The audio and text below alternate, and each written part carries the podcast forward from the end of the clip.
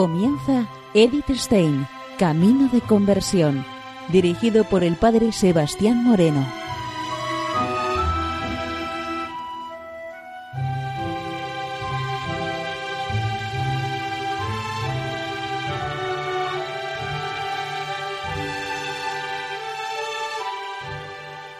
Muy buenos días, nos de Dios. Seguimos conociendo a Edith Stein, Camino de Conversión. En esta emisión de hoy vamos a comenzar un nuevo escrito de nuestra querida Santa, titulado La oración de la Iglesia.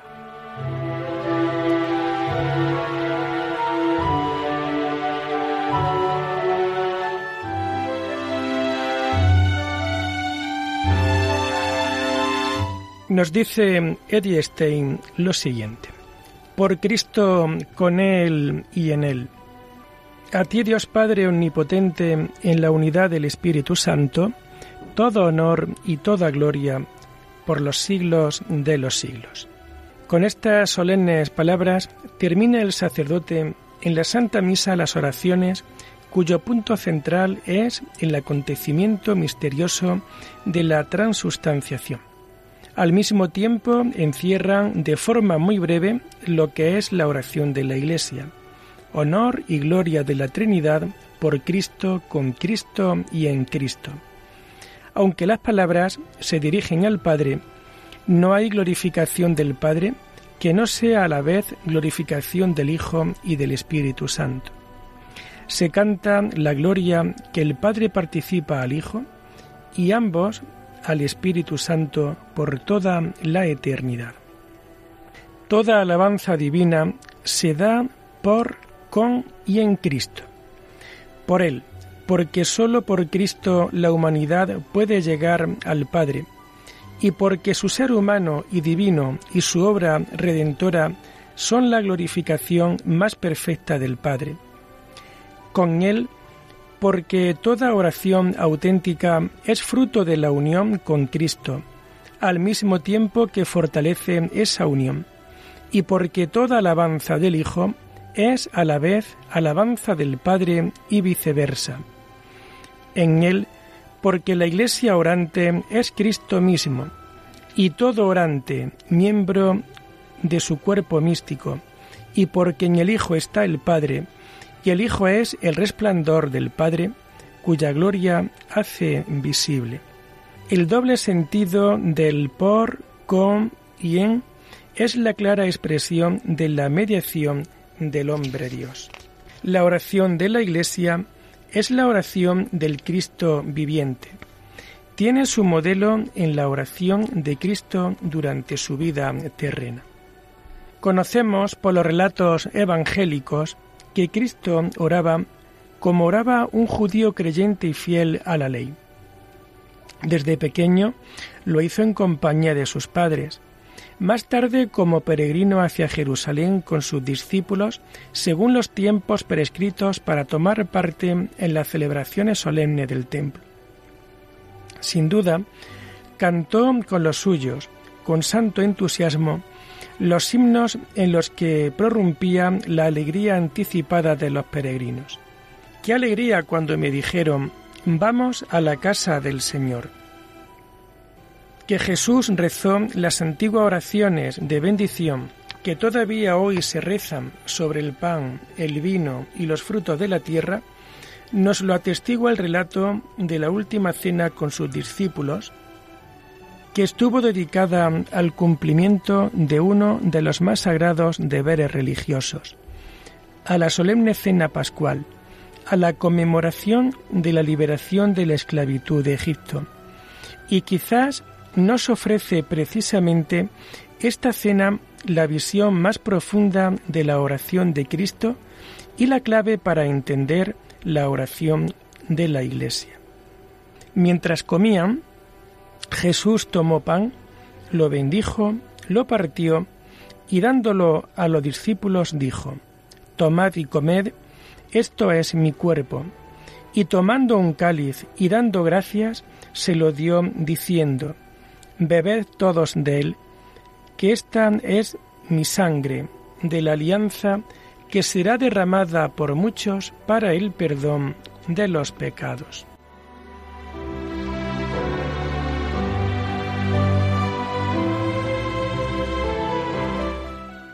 La bendición y la distribución del pan y del vino eran parte del rito de la cena pascual, pero ambas reciben aquí un sentido completamente nuevo.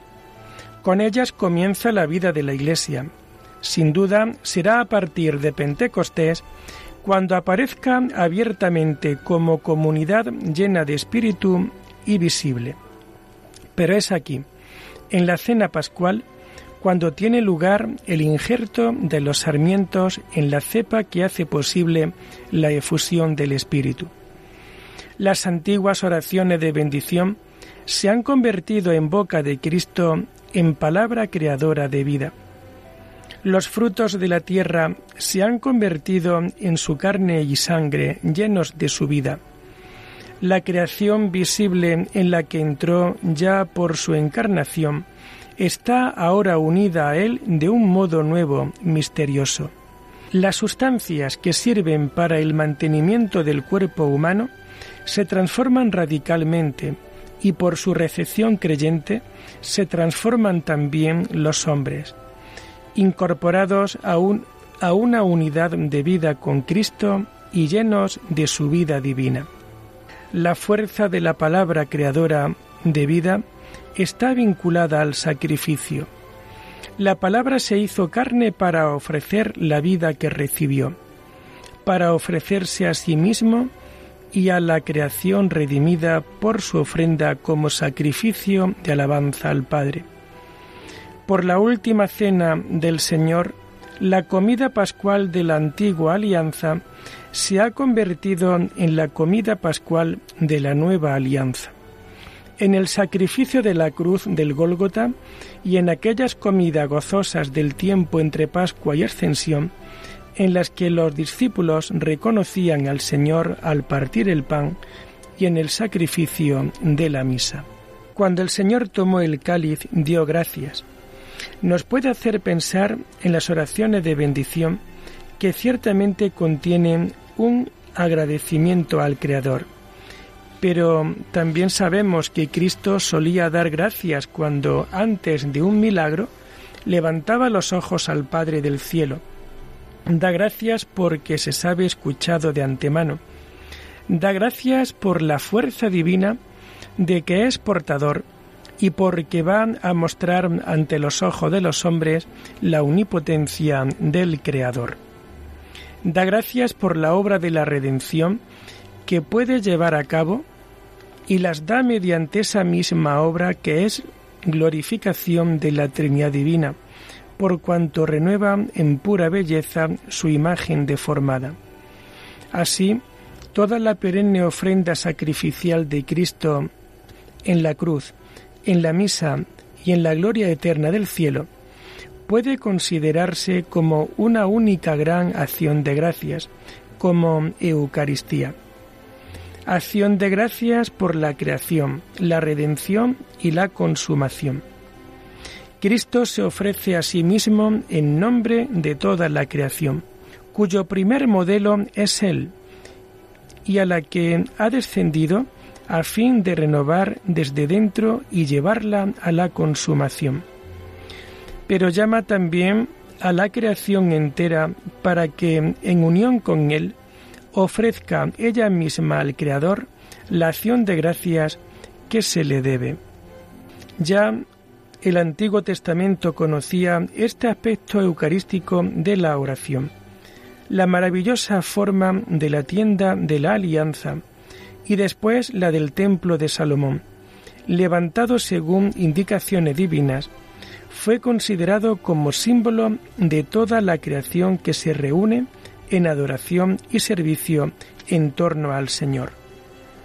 La tienda, alrededor de la cual acampaba el pueblo de Israel durante su peregrinación por el desierto, se llamó la morada de la presencia de Dios. Se contraponía como morada inferior a la morada superior. Oh Señor, yo amo la morada de tu casa, el lugar en que se asienta tu gloria. Porque la tienda de la alianza es la representación de la creación del mundo. Así como según el relato de la creación, el cielo fue extendido como una alfombra, se prescribió que las paredes de la tienda fueran tapices. Y del mismo modo que fueron separadas las aguas terrestres de las celestes, el velo separaba el santo de los santos de los salones exteriores. El mar, al que contienen sus costas, está representado por el mar de bronce. En lugar de las luces del cielo, está en la tienda el candelabro de los siete brazos. Corderos y aves representan la multitud de seres vivos que pueblan el agua, la tierra y el aire. Y así como la tierra fue confiada a los hombres, en el santuario está el sumo sacerdote, que fue ungido para que actuara y sirviera ante Dios. Moisés bendijo, consagró y santificó la habitación terminada, del mismo modo que el Señor en el séptimo día había bendecido y santificado la obra de sus manos. Su habitación había de ser un testimonio de Dios sobre la tierra, lo mismo que el cielo y la tierra son sus testigos.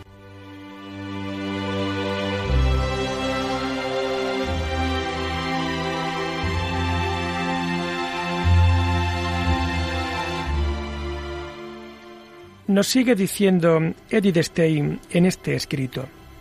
En lugar del templo salomónico, Cristo ha construido un templo de piedras vivas, en comunión de los santos. En lugar del templo salomónico, Cristo ha construido un templo de piedras vivas, la comunión de los santos. En medio está Él como el eterno y sumo sacerdote. Sobre el altar es Él la víctima perpetua.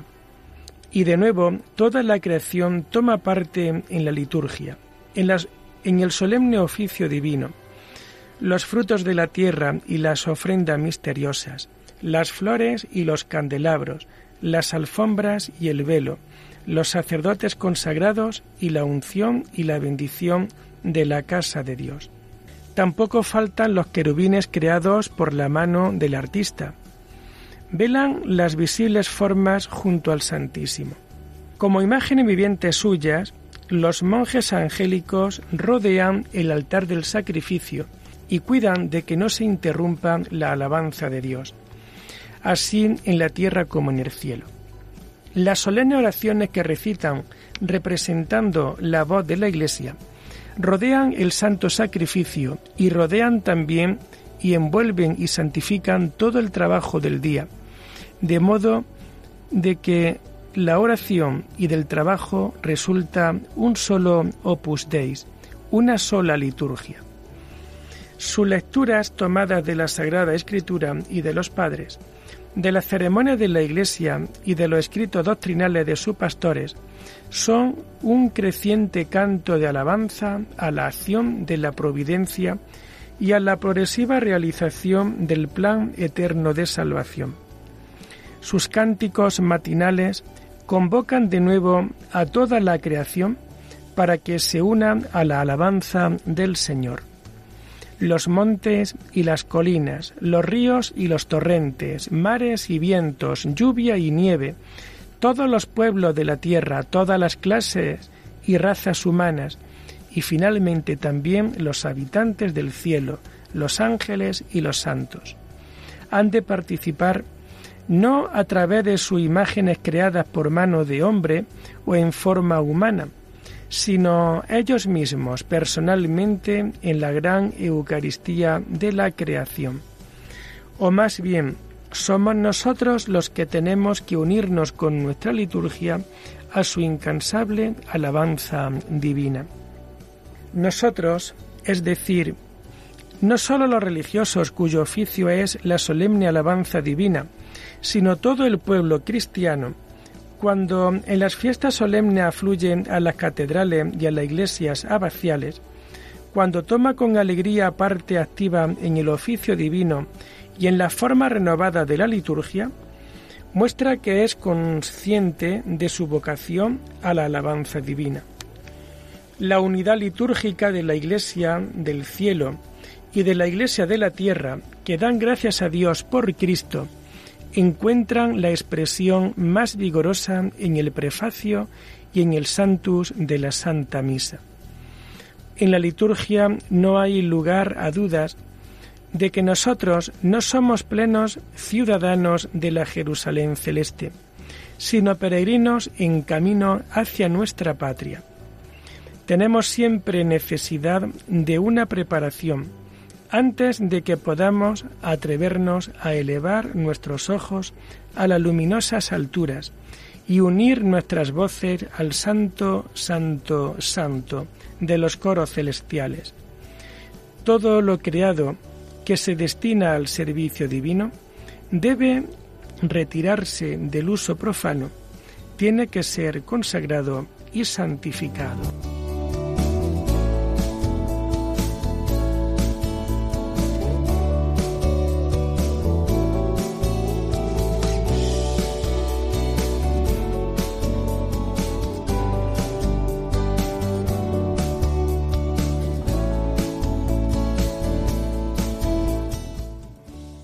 Nos dice Eddie Stein lo siguiente.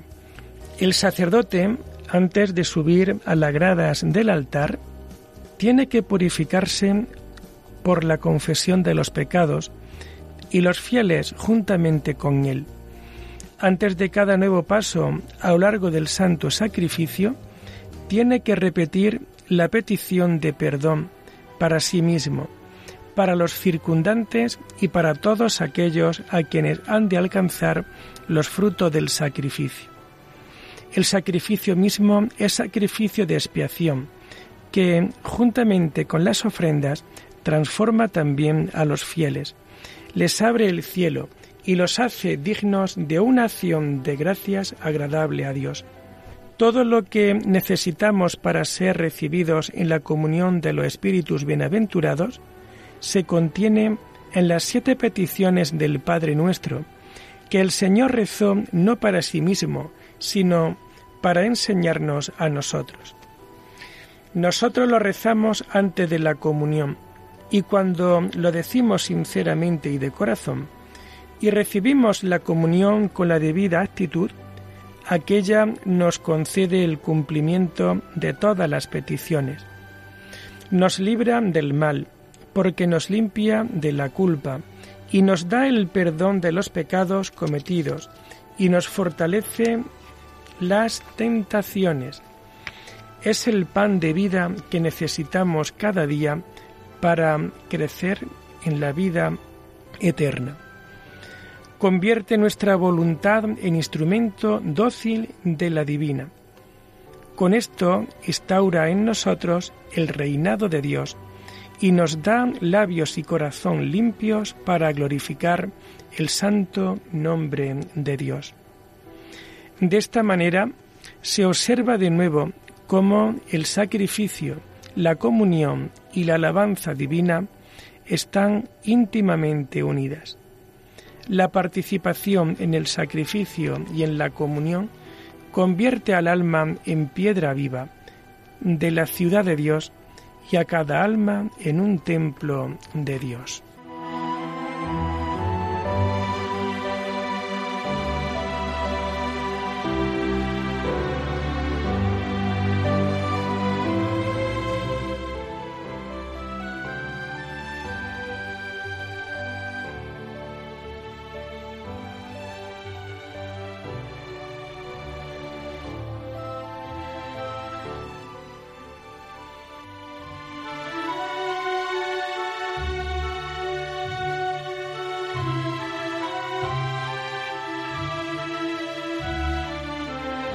Y lo dejamos aquí por hoy, invitándoles a seguir profundizando en la vida y en el mensaje de Edith Stein. Hasta la próxima semana. Muy buenos días en el Señor.